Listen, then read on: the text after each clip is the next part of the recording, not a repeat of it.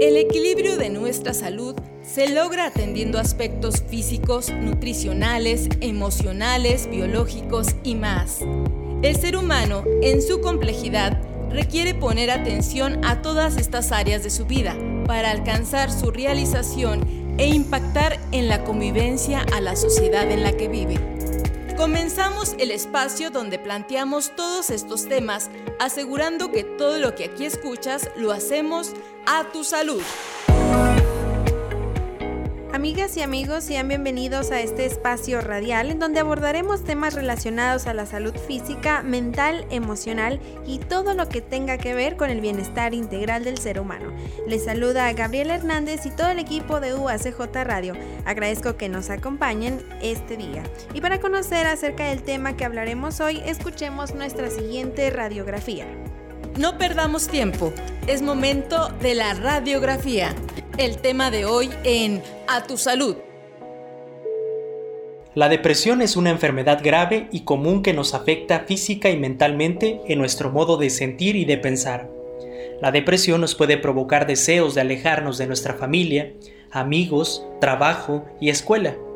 Puede además causarnos ansiedad, pérdida del sueño, del apetito y falta de interés o placer en realizar diferentes actividades.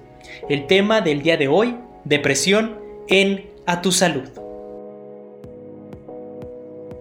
Y para hablar sobre este tema, hoy nos acompaña el doctor Mario Martín Astorga Olivares, quien es egresado de la licenciatura en Psicología por la Escuela Superior de Psicología de Ciudad Juárez. Es maestro en psicoterapia de niños y adolescentes por el Instituto de Estudios Superiores y Formación Humana, maestro también en psicoterapia con enfoque humanista y educación por la paz en la Universidad Autónoma de Ciudad Juárez. Realizó su doctorado en psicoterapia humanista por el Instituto Humanista de Sinaloa y en salud mental por el Instituto Superior de Estudios de Occidente. Actualmente es profesor de tiempo completo en la Universidad Autónoma de Ciudad Juárez. Bienvenido, doctor. Gracias, Gaby. Muchas gracias por la presentación. Muchas gracias por atender a nuestra llamada para hablar sobre este tema tan importante. Y para arrancar me gustaría que primero nos explicara qué es la depresión. Mira, Gaby, la depresión, palabras más, palabras menos, es un trastorno mental, aunque se escuche el concepto un poco fuerte, es un trastorno mental que afecta nuestros, nuestro estado de ánimo. Es decir, la depresión va a afectar específicamente la forma en la que, en la que nos sentimos. Como afecta la forma en la que nos sentimos o nuestras emociones, también esto hace que afecte la manera en la que pensamos y por lo tanto la manera en la que actuamos tiene consecuencias también para el cuerpo, es decir, nos podemos enfermar más o tendemos a hacer algo que nosotros llamamos somatización, que es como convertir un síntoma psicológico en un síntoma físico. Usted eh, dice, se escucha fuerte decir que la depresión es un trastorno, pero debe entenderse como tal y no como una emoción momentánea, ¿cierto? Muchas veces se dice que una persona que la tiene se le va a quitar al día siguiente o que dándole alguna actividad recreativa o que aparentemente es divertida ya se le va a quitar y no es así. No, cuando está el diagnóstico hecho, porque es muy raro que alguien vaya para diagnóstico de depresión, va a veces por algunos otros problemas y entonces se le hace el diagnóstico de depresión, pero no es una emoción. Una emoción tiene un inicio y un final y no dura más de unos minutos, incluso así, exagerándote mucho, a lo mejor una media hora. Una emoción inicia y se quita, es rápida, es, este, es, es cortita. La depresión no es cortita, nada más que se parece mucho lo que siento a la emoción que conocemos como la tristeza. Pero ya cuando yo estoy triste durante mucho tiempo, te estoy hablando de días, semanas, meses o incluso años, ya no es tristeza, ya no es una emoción, ya es un trastorno mental. Entonces la tristeza prolongada puede convertirse en depresión. Sí, una tristeza constante específica después de más de dos semanas, que esa es la condición de tiempo que nosotros buscamos para el diagnóstico, más de dos semanas, la mayor parte de los días de la semana sintiéndome triste y, y presentando algunos de los síntomas que vamos a ver, ya hay mucha posibilidad y riesgo de que se diagnostique depresión. Doctor, ¿y la ira o el enojo también puede ser síntoma de la depresión o únicamente la tristeza prolongada? Sí, de hecho, además de la tristeza, Gaby, hay eh, la emoción del enojo como explosiones, rabietas, berrinches, eh, gritos, constantes emociones o bueno, constantes estados de ánimo como el mal humor, también igual durante muchos días es un síntoma, es un signo de la, de la depresión. Se cree que nada más la tristeza, entonces queremos ver a una persona todo el tiempo triste y no es así. Podemos encontrar una persona por periodos triste y otros periodos enojada, irritable, desesperada, frustrada. También constantemente durante más de dos semanas, la mayor parte del día, también es un síntoma de la, de la depresión. Y hace un momento usted comentaba que muchas veces la persona va por un diagnóstico eh, o cree que va a tener eh, alguna respuesta distinta y no específicamente que padece depresión, usualmente con qué suele confundirse? ¿Qué es lo que la persona cree que tiene cuando realmente es depresión?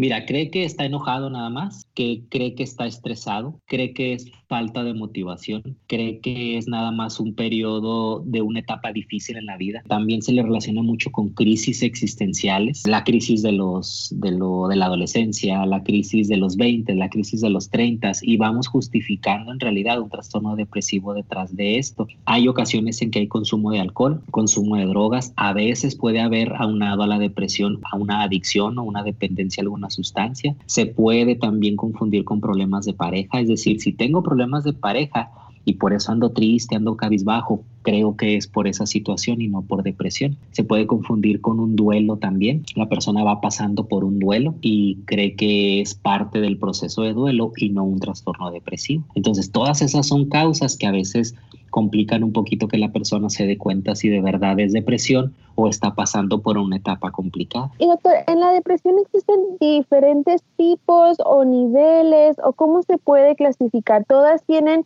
como el mismo nivel de gravedad o hay algunas que están como más leves que otras? ¿Cómo podemos clasificar esto?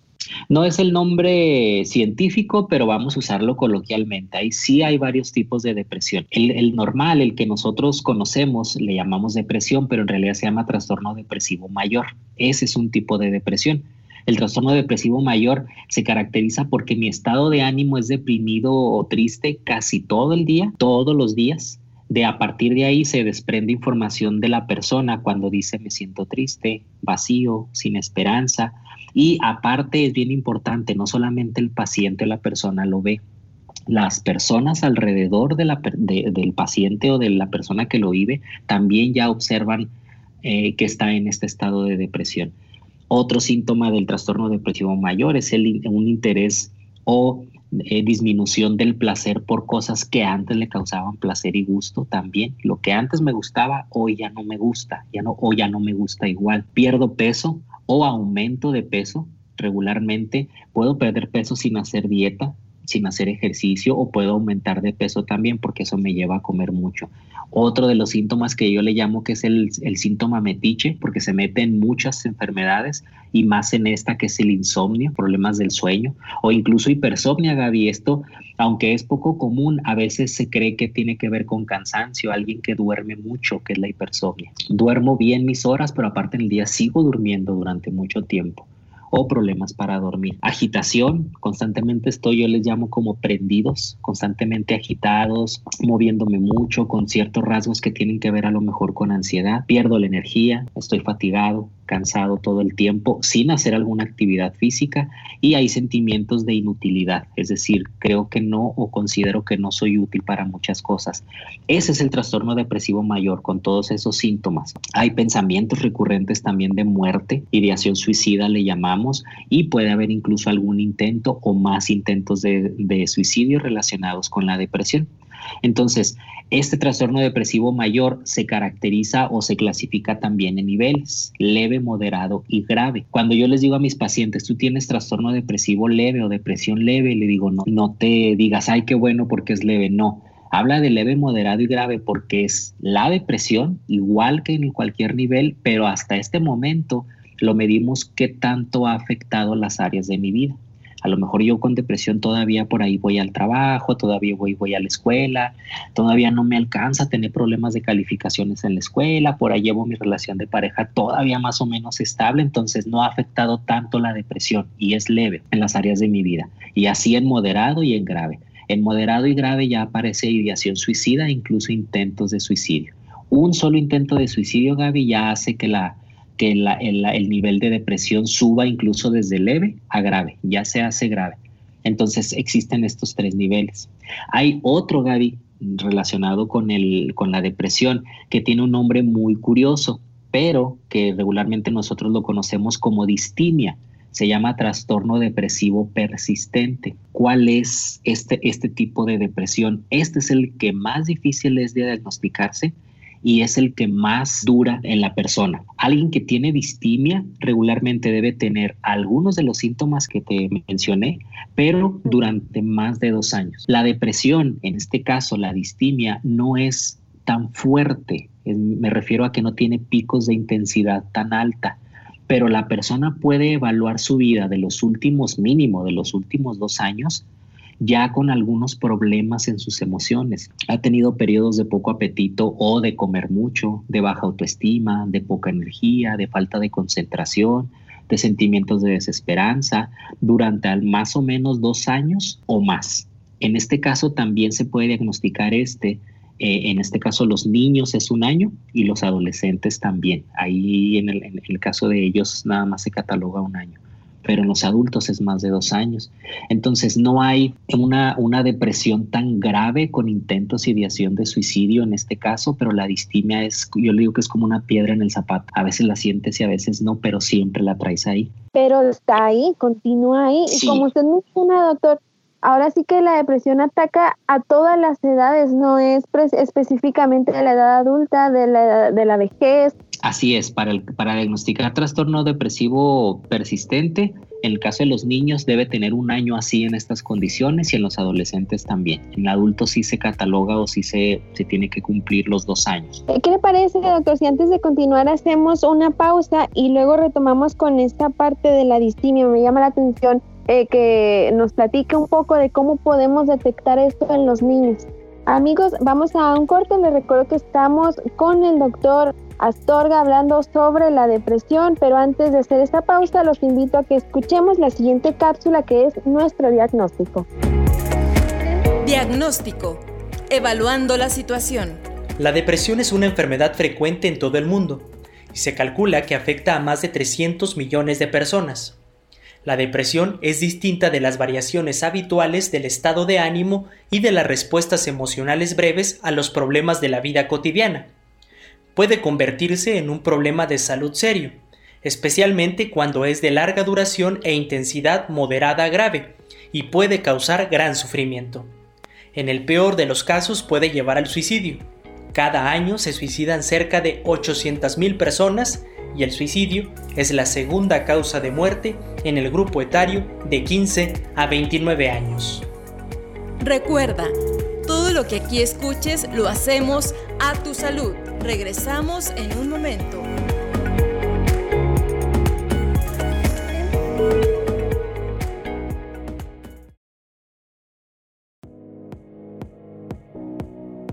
Amigos, estamos de regreso en A Tu Salud. Les recuerdo que hoy estamos hablando sobre la depresión con el doctor Mario Martín Astorga Olivares, quien es profesor de tiempo completo en la Universidad Autónoma de Ciudad Juárez. Y antes del corte, doctor, hablábamos sobre la distimia y le comentaba que me gustaría que nos dijera cómo podemos detectar esta en los niños. Usted decía que es algo que se queda aproximadamente en ellos durante un año y que la distimia es como la más difícil de detectar como papás, ¿cómo podemos, o como hermanos mayores, como tíos, como abuelos, cómo podemos detectar en los niños esto? Mira, es, es, es muy fácil y difícil a la vez. Es fácil porque nosotros conocemos a nuestros hijos, tenemos que observarlos todo el tiempo. Observarlos implica que yo más o menos sé cuál es el estilo de carácter, de personalidad y de comportamiento de mi hijo, cómo piensa, cómo siente, cómo actúa en general tengo que estar atento a cualquier cambio que se salga de esta aparente normalidad o de este comportamiento que sé que en general tiene mi hijo. Es decir, todas las emociones las tenemos todos y las podemos experimentar de una manera distinta, pero yo no puedo ver a mi hijo siempre triste y pensar que es introvertido. Alguien, por ejemplo, introvertido necesariamente no es alguien que no se ríe, que no habla, que no tiene contacto social, que duerme mucho, que deja de comer, que se la pasa encerrado en su cuarto. Eso ya son síntomas que me pudieran dar señales de alguna situación, como por ejemplo depresión. Esto es importante porque también observamos a niños o a niñas o incluso adolescentes que siempre están en, en apariencia alegres, y a veces lo hacen como un mecanismo de defensa para no sacar lo que verdaderamente hay detrás de ellos. Y, lo, y se los reforzamos porque quien no quiere siempre a un hijo o a una hija contento, alegre, feliz.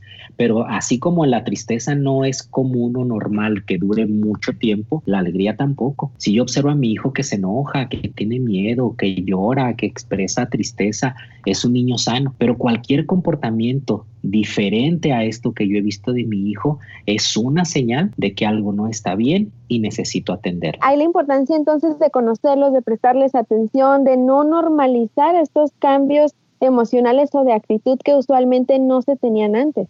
No, y normalizar es porque eh, lo llevamos a cabo a veces diciendo que es parte de la edad, que es parte de la adolescencia, que los niños son así, que los adolescentes son así, y no necesariamente. Entonces yo necesito estar constantemente observando y checando los cambios que tiene mi hijo en su alimentación, en su autoestima, en su lenguaje, en su conducta, en el hecho de cómo socializa con nosotros, qué palabras utiliza. Todo eso yo lo tengo que observar como papá. Doctor, y se cree mucho que en la etapa de la adolescencia, como, lo, como el mismo concepto tiene su, su significado, el niño que pasa por esta etapa adolece de muchísimas cosas, sobre todo sobre las emocionales, empieza a tener este tipo de cambios. Debería eh, o no debe de confundirse entonces ese tipo de, de cambio de actitud, de, de, pasar de la etapa de la niñez a la etapa adulta con la depresión. ¿Cómo podemos eh, diferenciar o no debemos de justificar este estos cambios en su actitud con la etapa de la adolescencia? ¿Cómo podemos manejar eso? Mira, una variable es el tiempo. Es decir, mi hijo no puede durar cuatro años triste y adjudicárselo a la adolescencia. El tiempo que dura en este estado emocional puede ser que mi hija se haya enojado conmigo y se fue a su cuarto, pero a lo mejor a la media hora sale y empezamos a platicar o me ofrece disculpas o yo le ofrezco disculpas, platicamos del problema y lo resolvemos y la situación sigue con normalidad.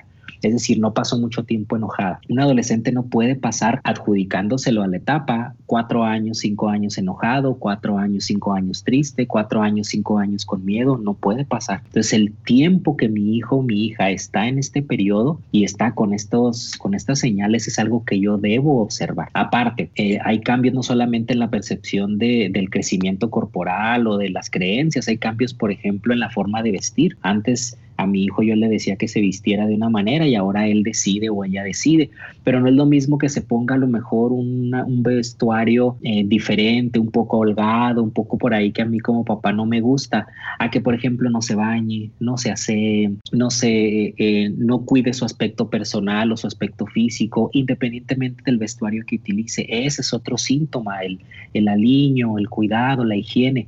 Si le está perdiendo, no forma parte de la adolescencia. Esto es muy, muy importante. Lamentablemente las estadísticas de acoso escolar en México son muy altas. Aunque mi hijo o mi hijo no me diga que está pasando por eso, es una pregunta que yo considero que como papás y maestros tenemos que hacerle a todos los adolescentes, a todos los niños y niñas de primaria y secundaria. ¿Sufres de acoso escolar? Si es no, ahí lo dejo entonces, pero también si es sí, es revisar qué es lo que está pasando porque esto puede provocar también en algún momento algún trastorno depresivo. Pero doctor, una persona que tiene este trastorno siempre suele expresarlo, porque también puede aparecer lo que usted decía también hace unos minutos, estas caretas emocionales en las que tratan de ocultar lo que realmente están sintiendo. Siempre o usualmente la persona que tiene depresión suele expresarlo, lo dice. Hay de los dos casos, Gaby. La gente que lo dice que lo expresa, que busca ayuda, que dice algo no está bien conmigo, estoy deprimido, creo que estoy deprimida, tengo que ir a buscar terapia o a buscar ayuda. Hay mucha gente así, pero hay mucha otra que no es que lo esconda, lo que pasa es que no sabe que lo tiene y lo confunde, como hablábamos al inicio, con una emoción. Entonces, si su red de apoyo, que estoy hablando, la gente que hay alrededor de la persona, familia, amigos, pareja, hijos, compañeros de trabajo, familiares externos, no están como un colchón para ayudar a la persona, la persona va a ocultar esas emociones y, esa, y, esos estados de ánimo que sin saberlo tienen depresión, entonces no lo va a decir. Sobre todo te digo, eh, pasa mucho que en las familias queremos que la familia siempre esté bien, que nunca le duela nada, que nunca estemos tristes, que nunca estemos enojados y reforzamos mucho la la emoción que es la que decimos que es la única positiva, que es la alegría. Entonces, de repente, si yo veo que en mi familia esas emociones no están como muy aceptadas, que si me enojo me dicen que no me enoje, que si tengo miedo me dicen que no tenga miedo, que si me pongo triste me dicen que no me ponga triste, obviamente esas emociones no las voy a expresar, incluso voy a, a aprender que son malas. Entonces, por lo tanto, no las voy a hablar y no las voy a decir, porque ya me pasó algo difícil a mí cuando lo dije, pero también ya vi que por ahí mi hermano un día se enojó y le dijeron que no se enojara. Entonces, el aprendizaje sobre expresión de emociones es bien importante y aquí sí,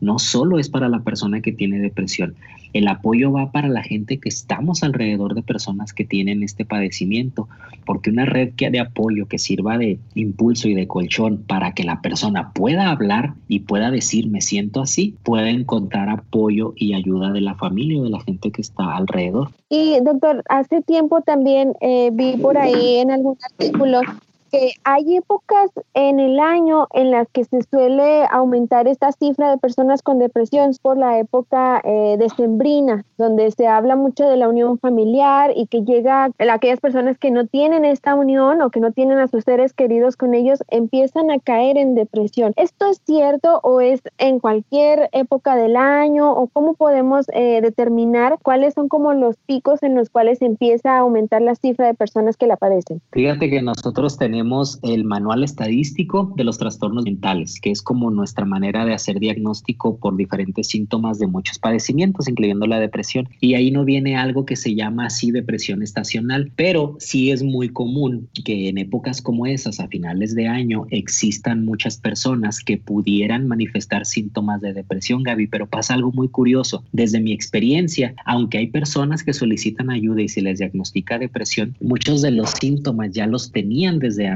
Pero cuando llega esa época que implica y que la parte social y las costumbres me llevan a que me tenga que poner a pensar y a observar sobre la unión familiar, el amor, el respeto, el cariño, todo lo que se hace en la época de Sembrina, por ejemplo, me llevan a que haga reflexión y esos síntomas que yo ya venía presentando de depresión se hagan más fuertes y salgan a la luz. Esos síntomas de depresión se salen y se hacen más fuertes en esta época. No está como un, criterio o un trastorno específico en este manual que te digo, pero sí hay muchísimas personas que pueden sufrir depresión estacional. Doctor, aquellas personas que nos estén escuchando, que hayan detectado que tienen algunos de estos síntomas o que lo detectan en algún familiar, algún conocido, ¿cómo pueden ayudar o cómo pueden eh, buscar esta ayuda? ¿A dónde se pueden acercar? Eh, ¿Qué es lo primero que deben de hacer para empezar a tratar este trastorno? Primero saber qué tengo, porque la confusión me lleva a que le adjudique mis síntomas a muchas otras cosas y a veces no son. Entonces hay que ir con un especialista para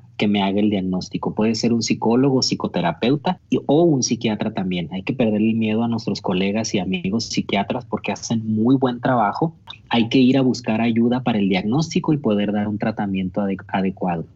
Hay que apoyar a la persona que tiene depresión, porque pasa algo, Gaby, muy importante para poder decirlo. Nosotros tenemos y queremos ayudar a un familiar que pensamos que tiene depresión, hablamos con esa persona y lo primero que va a hacer la persona en muchas ocasiones, Gaby, es negarse, es decir, no quiero ir. Precisamente los sentimientos de desesperanza, de poco valor, de no querer hacer las cosas, de ya no tener energía, la van a llevar o lo van a llevar a que rechace el apoyo. Y las personas, hay ocasiones en que dicen, es que si no le echas ganas, si no me haces caso, a veces se molestan con las personas que tienen depresión porque no dicen, sí, voy a ir a buscar ayuda con mucha energía. Precisamente es lo que les falta, precisamente ellos no quieren eh, la ayuda o el apoyo porque creen que ya no vale la pena.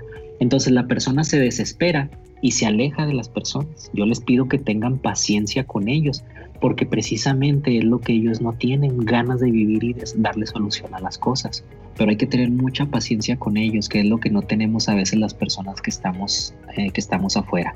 Identificar, aceptar, es difícil a veces aceptar que tenemos una, una enfermedad como esta, pero buscar ayuda. Yo les digo a mis pacientes, la depresión tiene cura y eso los reconforta porque la persona que tiene depresión cree que nunca se va a curar. A veces dura mucho el tratamiento porque el tratamiento no se sigue. Entonces las personas caen, recaen, tienen un avance y luego vuelven a recaer, pero porque el tratamiento no es el adecuado. Y hay que hacer precisamente lo que usted mencionaba casi al inicio de este programa, hacer esa red de apoyo. Doctor, ¿algún eh, correo electrónico que usted nos pueda proporcionar? ¿Alguna página en Facebook donde nuestros amigos puedan contactarse con usted en caso de que tengan alguna duda? Sí, mira, yo tengo mi página donde a veces subo algunos videos relacionados con, con temas como este, no nada más de depresión. Tiene mi nombre completo la página, está muy fácil de encontrar, Mario Martín Astorga Olivares. Y mi correo es el de la universidad, es m de Mario astorga arroba uacj.mx. Sería como junto mastorga arroba uacj.mx, ahí para cualquier duda que tengan o comentario. Pues hemos llegado al final de este espacio. Les agradezco mucho que nos hayan acompañado a través de esta emisora. Les recuerdo también que pueden contactarnos en nuestro Facebook donde nos encuentran como UACJ Radio. También pueden enviarnos sus comentarios y sugerencias a nuestro correo electrónico que es radio.uacj.mx. Desde UACJ Radio se despide de usted Gabriel Hernández. Muchas gracias por acompañarnos. Los esperamos la próxima semana. Todos los esfuerzos realizados para poner atención a nuestra salud son una oportunidad para mejorar nuestro paso por este mundo. Te esperamos en nuestra próxima emisión, donde te aseguramos que todo lo que aquí escuches lo hacemos a tu salud. A tu salud fue una producción de la Dirección General de Comunicación Universitaria de la Universidad Autónoma de Ciudad Juárez. Las enfermedades del alma son más peligrosas y más numerosas que las del cuerpo. Cicerón